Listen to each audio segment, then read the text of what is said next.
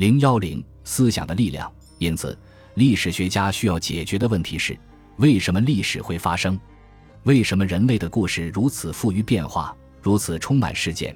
而其他社会性和文化性动物的生命轨迹在不同的时间和地点最多只有些许变化。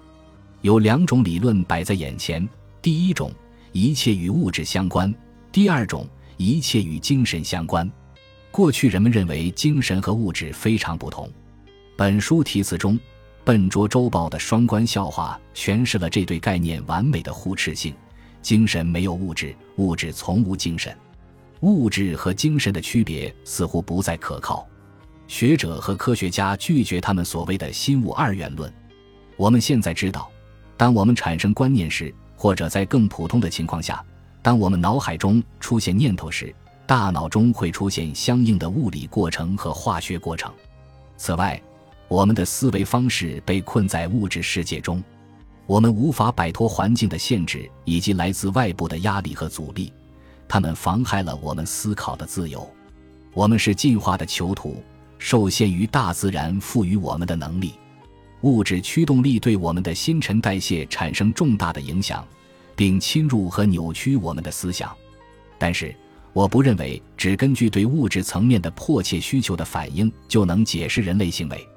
第一，生命的物理结构产生的压力也会影响其他动物，因此不能用来解释人类的特殊性。第二，进化和环境变化的节奏往往相对缓慢或时断时续，而人类新行为的更新换代速度令人眼花缭乱。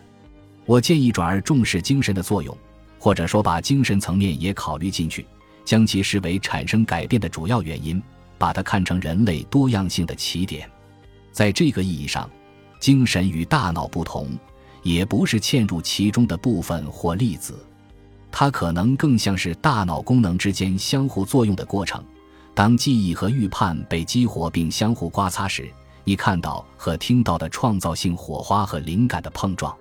我们创造了自己的世界这一说法，对于担心自由带来重任的人来说甚是可怕。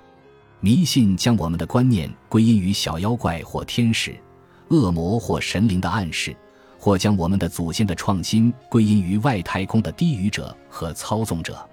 对于马克思主义者和其他历史主义者来说，我们的心智是非人力量的玩物，由历史进程注定和指引。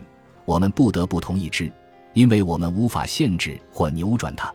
对于社会生物学家来说，我们只能思考自身基因允许我们思考的东西。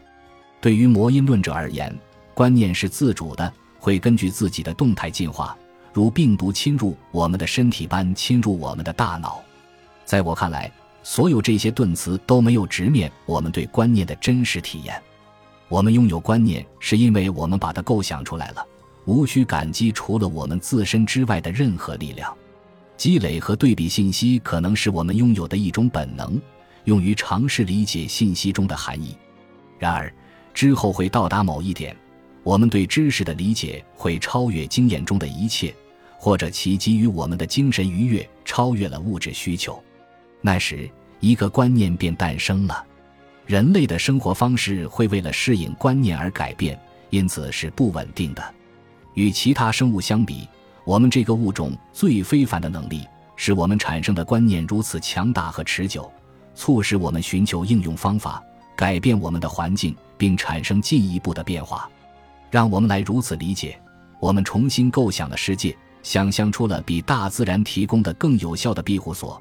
比我们的手臂更强大的武器，更巨大的财富，或想象出了一座城市，一位不同的伴侣，一个死敌或一种来生。当我们得到这些想法时，如果他们看起来很令人向往，我们会努力实现之；如果他们令人沮丧，或者他们带给我们恐惧，我们就破坏之。无论哪条道路，我们都引发了改变。这就是观念如此重要的原因。他们是大多数其他改变的源泉，而正是那些改变让人类独树一帜。本集播放完毕，感谢您的收听，喜欢请订阅加关注，主页有更多精彩内容。